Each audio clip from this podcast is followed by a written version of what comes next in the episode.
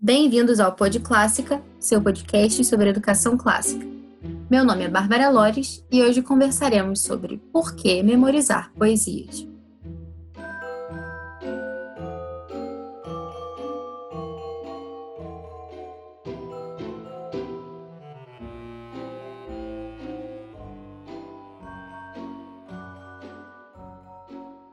Eu não sei se vocês se lembram do Andrew Puroa.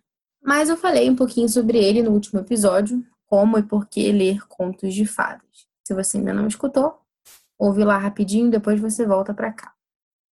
É, o Andrew é o diretor do Institute for Excellence in Writing. Ele educou seus sete filhos em casa e viaja pelo mundo dando palestras para pais, professores sobre escrita, educação, música, entre outros assuntos. Hoje a gente vai seguindo na mesma linha do último episódio e a gente vai falar sobre por que memorizar poesias.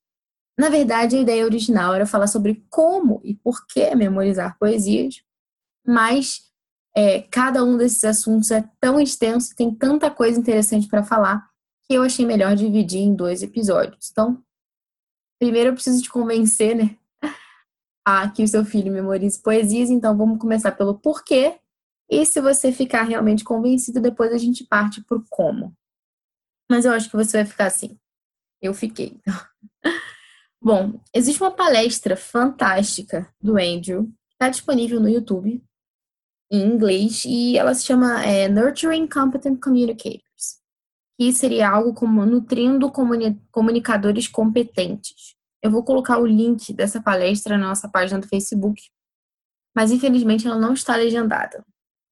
Mas não se preocupe, porque é, eu resumi grande parte é, dessa palestra aqui e também pretendo falar outras coisas que ele menciona na palestra em outros episódios e aos poucos assim a gente vai é, recebendo esse conteúdo. Então, para a primeira parte, né, dessa duplazinha de episódios sobre a memorização de poesias, né, o como e porquê, é, hoje eu estou me baseando nessa palestra do Andrew e também em algumas outras fontes que eu vou colocar na nossa página do Facebook, certo? É, então, vamos direto ao ponto.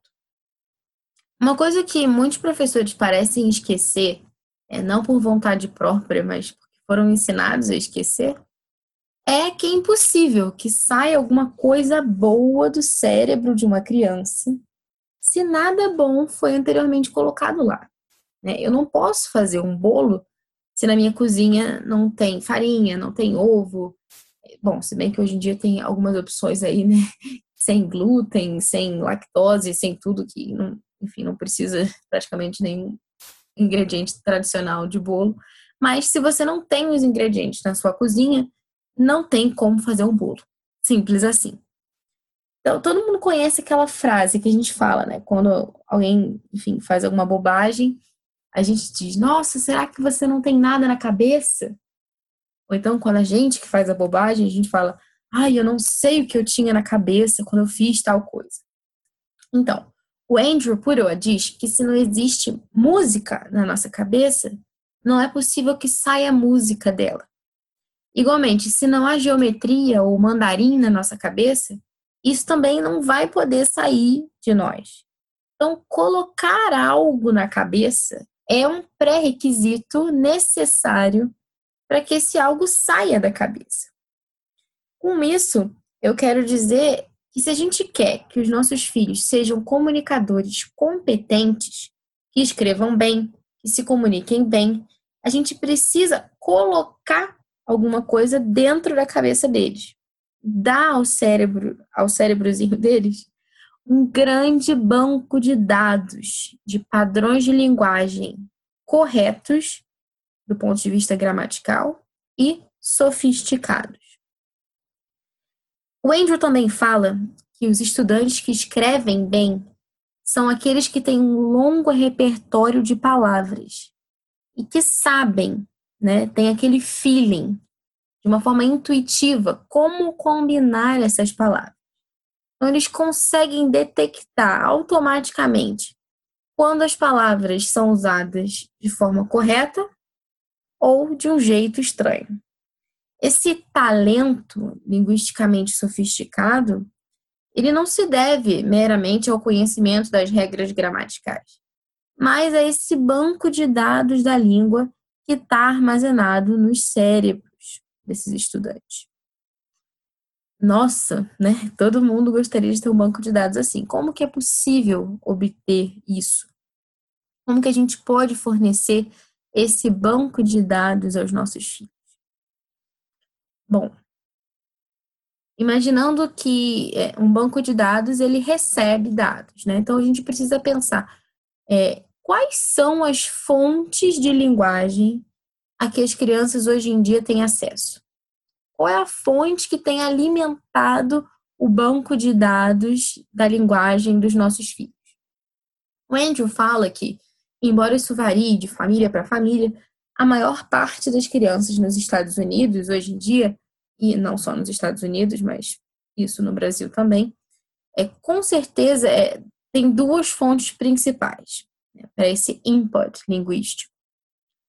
Um, a mídia, seja ela digital ou impressa, e os seus pares, ou seja, crianças da mesma idade. Então, as crianças passam, é, na maior parte dos casos, das famílias, das casas, grande parte do dia é, na escola com crianças da mesma idade ou expostas à mídia, né? É, e, no entanto, como a gente sabe, nenhuma dessas fontes pode dar às crianças a linguagem correta e sofisticada de que elas têm necessidade. Esses padrões que a gente já vinha falando antes. Além dessas fontes, o Andrew também menciona os adultos com quem as crianças falam. É, mas se a gente for parar para pensar, os diálogos com os pais ou com os professores tendem a ser mais práticos do que sofisticados na maior parte dos casos. Né? Você imagina você aí na sua casa, não tem muita sofisticação é, naquilo que a gente vai dizendo aos nossos filhos na rotina do dia a dia, né? Vai escovar desse dente, menino! Tira o dedo da tomada! tem ainda uma outra fonte, que é a leitura em voz alta. E seria necessário gastar um episódio inteiro ou alguns episódios inteiros para esmiuçar esse recurso porque, de fato, a gente lê muito menos do que a gente poderia para os nossos filhos, e não só menos do que a gente poderia, mas menos do que a gente deveria. E o bem que eles podem tirar desses momentos de leitura em voz alta é incalculável. Então, isso realmente demanda mais tempo para a gente falar com mais calma. Isso realmente vale muito a pena. E, por fim, resta aí uma última fonte que costuma ser bastante negligenciada, que é a linguagem memorizada, especialmente a memorização de poesias. E aí a gente já vai entrando mais nesse assunto de hoje. Então, se a gente voltar um pouco mais na história, a gente vai se deparar com o grande peso que a memória tinha para os clássicos. Existe um sistema muito antigo que há milhares de anos tem servido de parâmetro e de guia para a criação de bons discursos. São os cinco cânones da retórica. Eles foram organizados pelo imperador romano Cícero por volta do ano 50 a.C. e 150 anos depois, Quintiliano, que também era romano, aprofundou ainda mais esses cinco cânones na sua obra em 12 volumes, a Institutio Oratoria, e através desse material, os cinco cânones foram muito estudados no período medieval. Certo, mas, ok, né? Chega de introdução histórica. Quais são esses cinco cânones? Tem a invencio, que é a invenção, o processo de criar os argumentos, né? Você imagina que você quer fazer um discurso, então você precisa elaborar ali os seus argumentos. Tem a dispositio, que é o arranjo, esse processo de organizar, colocar ordem, dispor os seus argumentos para que o seu discurso seja realmente impactante é elocúcio, que é o estilo, é o processo de apresentar-lhe aqueles seus argumentos usando figuras de linguagem, outras técnicas retóricas. Tem também a memória, que é o processo de aprender e memorizar é o próprio discurso para que você consiga apresentar esse discurso sem necessidade de notas de apoio. E esse processo consistia não só na memorização do próprio discurso, mas também de citações famosas, referências literárias e outros fatos que pudessem ali ser usados também em discursos espontâneos, sem preparação. E tem também a axio, que seria a entrega, de fato, esse processo de praticar como que o seu discurso vai ser proferido, os gestos que você vai usar, a pronúncia, o tom de voz, certo? Então, para saber é, mais um pouquinho sobre os cinco cânones, vocês podem checar o blog The Art of Manliness ou o blog Confraria da Virilidade, que traduziu alguns textos dessa série sobre retórica. Também vou colocar os links lá na página. Mas, como vocês puderam perceber, a memória é o quarto cânone da retórica. Antigamente, os discursos eles eram feitos oralmente e sem notinha de apoio. Se você agora fosse fazer um discurso na Grécia Antiga e levasse um papelzinho com as suas anotações, a audiência provavelmente ia rir ou então taxar você de cabeça fraca. É que o hábito de anotar as coisas para lembrar na hora de falar não era lá muito bem visto próprio Sócrates não via com bons olhos também a própria prática da escrita, o ato de escrever. Ele acreditava que isso faria com que os homens parassem de exercitar a memória e confiassem apenas naquilo que estava escrito. É, e o fato de você também falar algo sem ler é algo que confere mais autoridade também. Tanto para você como para aquilo que você está dizendo. Só se imaginar é, quando você estava na escola, apresentava um trabalhinho, ou mesmo na faculdade, aquela pessoa que fica lá sempre lendo o cartaz ou lendo o slide, demonstra, de certa forma, ali uma insegurança, como se ela não dominasse bem aquilo que ela está falando. Bom, então, durante toda a história, a memorização sempre foi algo muito valorizado na educação. No entanto, de cerca de uns 60 anos para cá, as coisas mudaram de figura, né?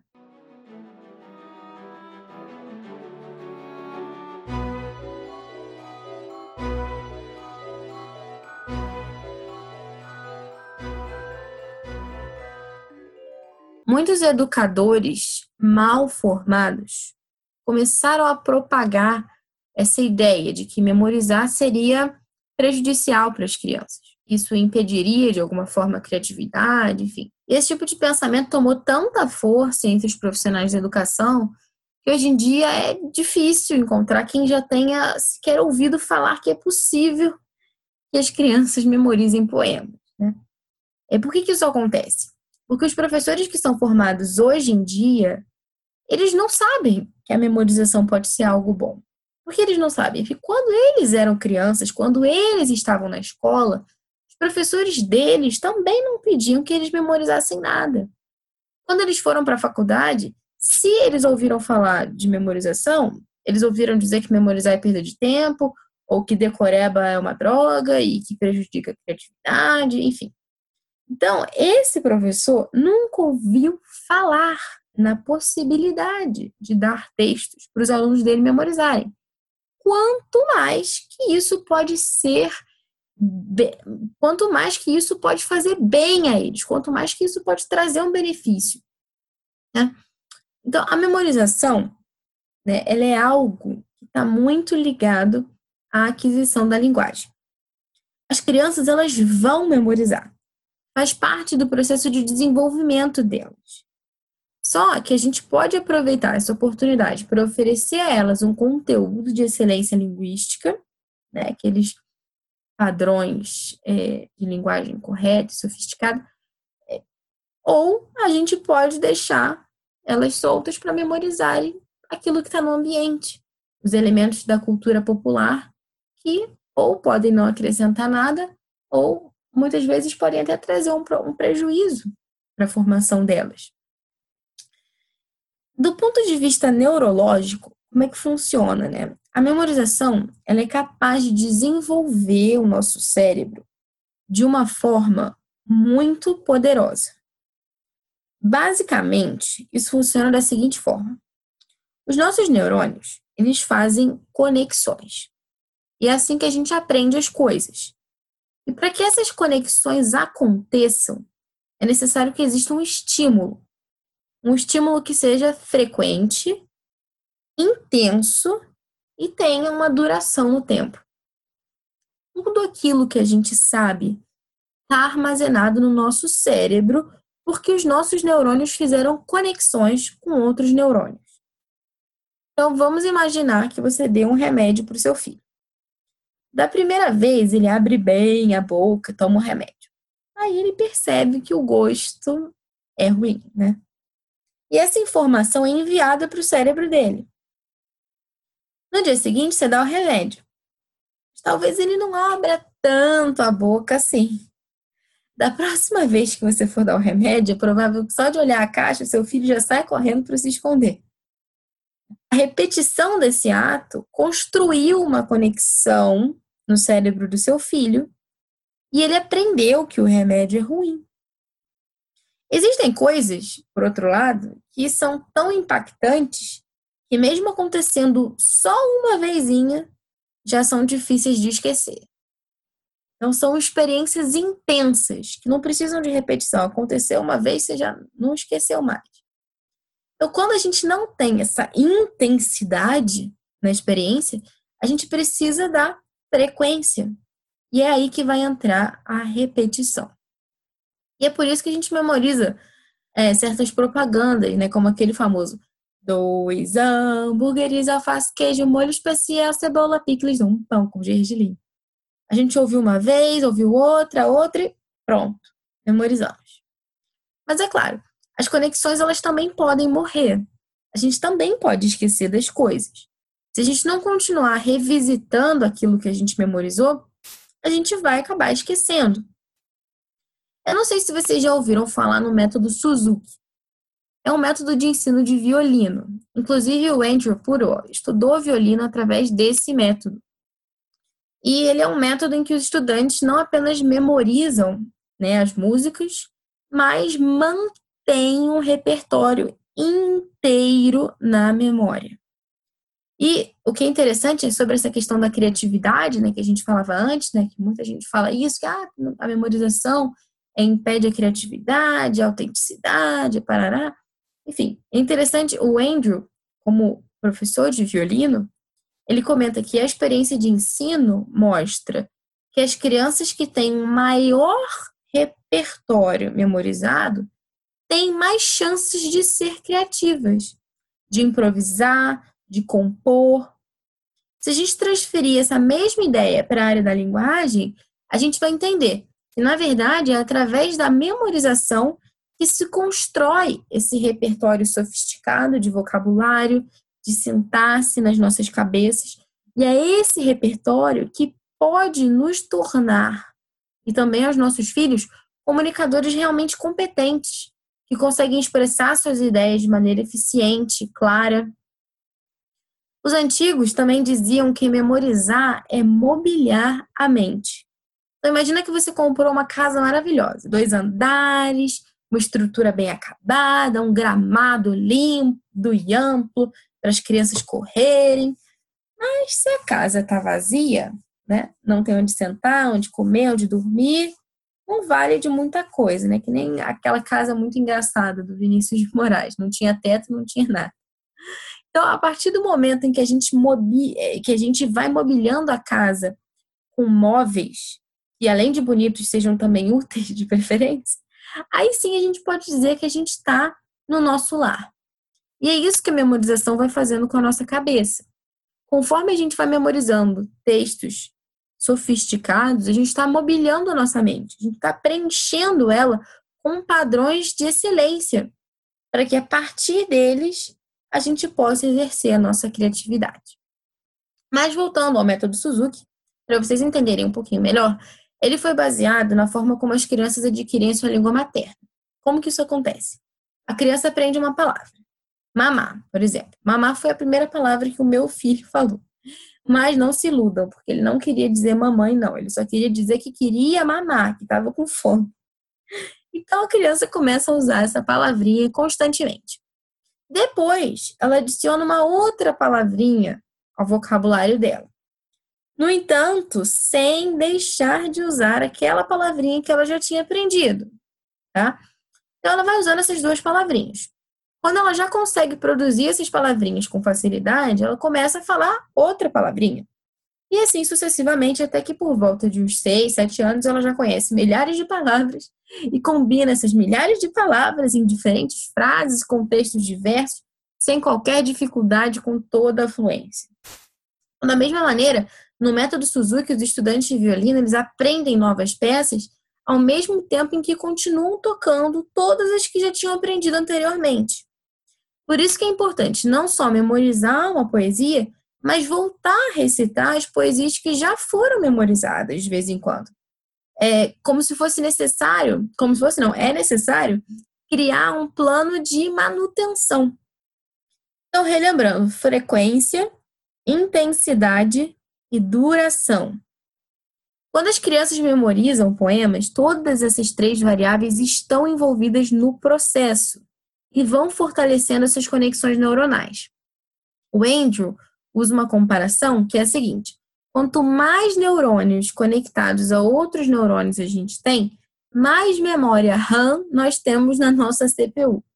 E, consequentemente, se o nosso computadorzinho cerebral é potente, esse benefício ele não vai se limitar só à área da linguagem, mas ele também pode impactar outras áreas do conhecimento. Existe um exame nos Estados Unidos e é o SAT, SAT, seria como o nosso Enem. É, e tem um dado bem interessante de que os estudantes de ensino médio que tiram as melhores notas nesse exame são ou da música ou do teatro, que são duas disciplinas que ainda trabalham a memorização, que ainda veem a necessidade de se memorizar um longo repertório. Certo? Então, a gente já entendeu os benefícios linguísticos, cerebrais, da memorização, ótimo, mas por que poesia? Hum? Muitas pessoas gostariam que seus filhos memorizassem versículos bíblicos, ou mesmo talvez trechos de discursos ou pequenas histórias, e isso é muito bom, muito louvável. No entanto, do ponto de vista da língua, as poesias são insubstituíveis. Por quê? Porque os poemas são mais fáceis de serem memorizados do que os textos em prosa. As rimas e os padrões de ritmo que as poesias têm trazem uma certa previsibilidade. Isso acelera o processo de memorização. E outra vantagem também das rimas é que aumenta também a consciência fonológica.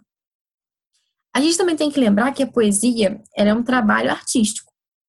O pintor pinta com tinta, enquanto o poeta pinta com letras. A linguagem e os padrões gramaticais que são encontrados nas poesias, eles tendem a ser mais elevados, mais sofisticados do que a linguagem do dia a dia. O Andrew chama isso de ouro linguístico. Quando uma poesia é rimada, o poeta muitas vezes tem que usar uma palavra que a gente não ouve normalmente para que a rima aconteça. E isso vai nos dando a chance de entrar em contato com um vocabulário cada vez mais rico. E além disso, as crianças gostam das poesias. Os poemas feitos para crianças realmente cativam a atenção dos pequenos. E se a gente parar para pensar, uma criança que cresça amando poemas, se divertindo com eles, tem muita probabilidade de continuar gostando de poemas conforme vai crescendo e, consequentemente, de se aproximar dos grandes clássicos da poesia, de poemas mais sérios, mais profundos. Bom, então, hoje eu falei para vocês por que, que é importante memorizar poesias. Agora seria interessante a gente conversar sobre como memorizar. Mas isso já é assunto para o próximo podcast.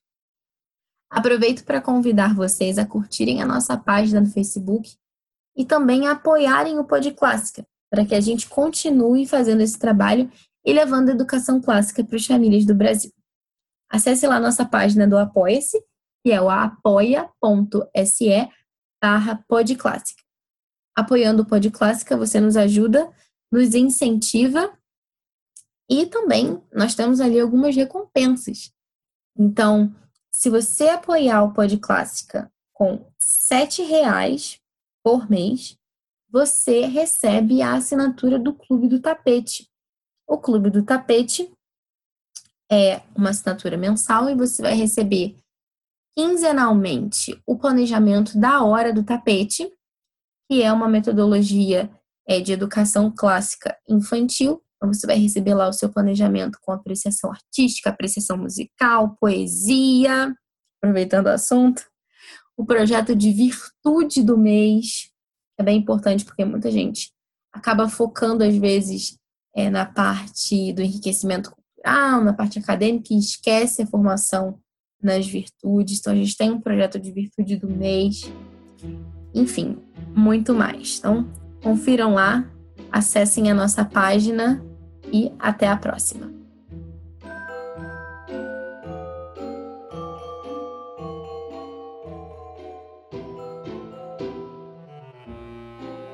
Você ouviu o Pod Clássica, primeira temporada, episódio 10.